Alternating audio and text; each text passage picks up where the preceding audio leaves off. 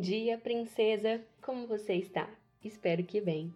Para a nossa reflexão de hoje, eu gostaria de ler com você um versículo que se encontra no livro de 2 Timóteo, capítulo 2, verso 13. Assim diz a palavra: Se somos infiéis, ele permanece fiel, pois não pode negar-se a si mesmo. No episódio de ontem, Fidelidade, que papo é esse? Nós vimos que a fidelidade é um compromisso que estabelecemos com algo ou alguém. Na nossa jornada cristã, assumimos um compromisso de fidelidade com o Senhor quando aceitamos Jesus como nosso Senhor e Salvador.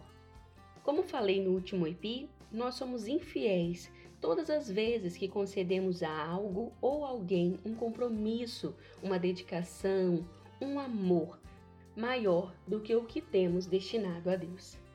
Hoje eu quero comentar com vocês algumas práticas muito comuns de infidelidade, práticas que nós costumamos ter no nosso dia a dia e às vezes nós nem percebemos que são sinais de infidelidade.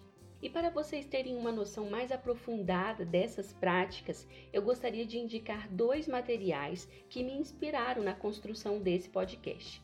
O primeiro é o livro de Oséias, que está lá no Antigo Testamento, e o segundo é uma pregação chamada Fidelidade, do pastor Felipe Niel, que está disponível no podcast da Conferência Fiel.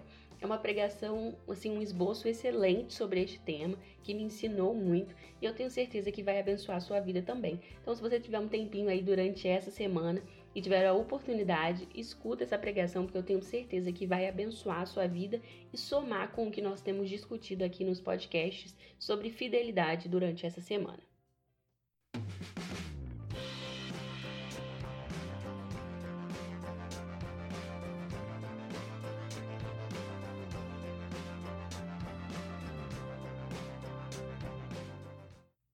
Só para a gente relembrar, caso você não tenha lido o livro de Oséias ou não se lembre agora, né? Em Oséias, nós nos deparamos com um período muito triste, muito difícil da história israelita. O povo, o povo israelita, o povo do Senhor, havia se esquecido dele, mergulhando em idolatria e pecado. A injustiça, a imoral, a corrupção e a maldade faziam parte do cotidiano israelita que decidira simplesmente dar as costas a Deus, adorando outros deuses e adotando aspectos culturais dos povos que estavam ali à volta deles. É em meio a este cenário que o Senhor levanta diversos profetas, como Isaías, Joel e o próprio Oséias. A Oséias, o Senhor não apenas dá uma mensagem que ele deveria falar ao povo, mas usa o próprio Oséias como uma ilustração para mostrar ao povo o que Deus faria com os israelitas. E a tarefa que Deus dá a Oséias não é nada simples, gente. O Senhor ordena que se casasse com uma prostituta para que o povo compreendesse que o que Deus estava fazendo entre ele e Israel era algo parecido, algo semelhante com esse casamento. Israel era como uma mulher ingrata que largara seu marido para entregar-se aos prazeres pecaminosos da vida.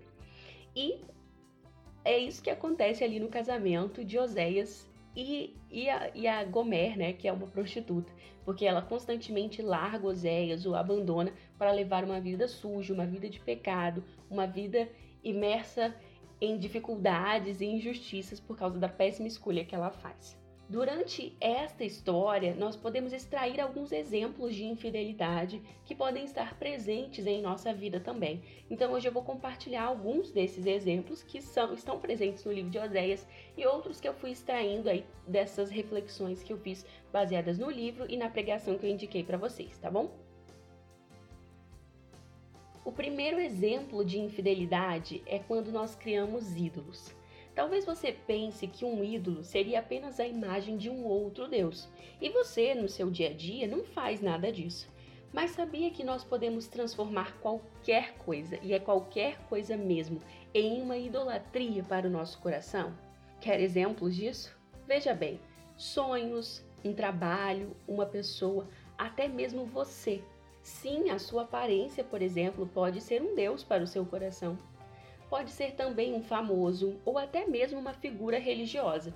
Quando nós construímos altares para outros deuses, estamos dando as costas ao nosso Deus, assim como os israelitas deram, ou seja, estamos sendo infiéis. Quando achamos que Deus é fiel porque nós somos fiéis. Essa é outra circunstância muito comum hoje em dia e ela está presente através de uma linha de pensamento que nos diz que a fidelidade de Deus para conosco é baseada em nossa fidelidade para com Ele. Como assim? O voto, por exemplo, é um excelente exemplo, uma excelente ilustração. Muitas pessoas acreditam que só receberão algo de Deus se derem algo em troca. Uma oferta em dinheiro, um sacrifício, uma postura radical, uma decisão radical na vida. A verdade é que nada do que nós fazemos pode fazer com que Deus seja fiel para conosco. Ele é assim porque escolheu ser, porque é uma característica dele. Não adianta, você pode fazer o melhor dessa terra, isso não significa que Deus vai ser fiel para com você, porque você foi fiel para com ele. Precisamos ser fiéis e obedientes por amor, e não para que Deus seja bondoso com a gente. Não há troca e não há barganha com Deus. A terceira situação é quando somos gratos a, a, outros ao invés de ser a Deus. Tem uma passagem muito interessante em Oséias em que Gomer, sua esposa, o diz que o está abandonando porque com os amantes ela consegue água, comida, lã, vinho, ou seja, tudo do melhor e tudo que ela precisa para viver. O que Gomer estava fazendo era se enganar, pois quem dava tudo isso para ela era o próprio Oséias. Essa é uma ilustração do que o povo israelita estava fazendo naquela época. Eles se esqueceram do que Deus fizera por eles e ainda estava fazendo. Deus havia dado prosperidade, segurança e poder aos israelitas. E ao invés dos israelitas entenderem que havia sido o Senhor que havia feito tudo isso, eles acreditavam todas essas maravilhas a outros deuses, como se os outros deuses tivessem respondido a essas necessidades deles. Eles estavam dedicando uma gratidão que deveria ser destinada a Deus, a outros deuses e a outras coisas. Ou seja, eles estavam sendo infiéis. E às vezes nós fazemos isso quando nos acreditamos a nós mesmas coisas que foi Deus que nos deu, quando nós acreditamos a outras pessoas, circunstâncias, uh, coisas que foram Deus que fizeram, que foram Ele, foi Ele que permitiu que acontecesse na nossa vida.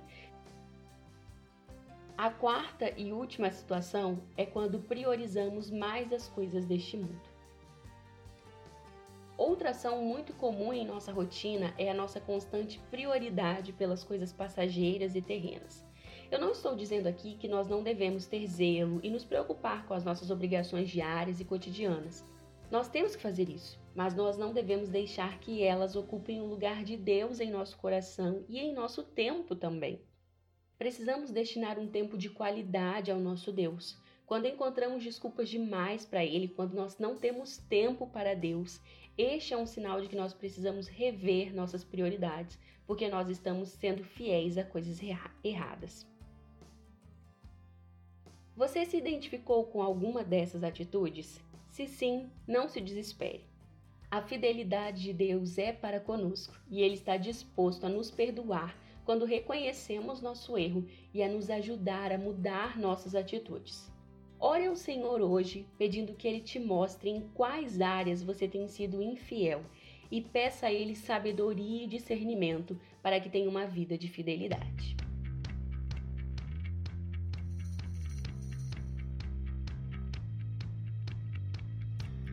E como tarefa, eu gostaria de te recomendar um filme. Tem um filme chamado Amor Incondicional, uma história de Oséias, que retrata esses acontecimentos do livro de Oséias, e é um filme assim gracioso. Ele não é novo mais, é de 2012, mas é um filme que tem uma mensagem muito bacana e é muito especial.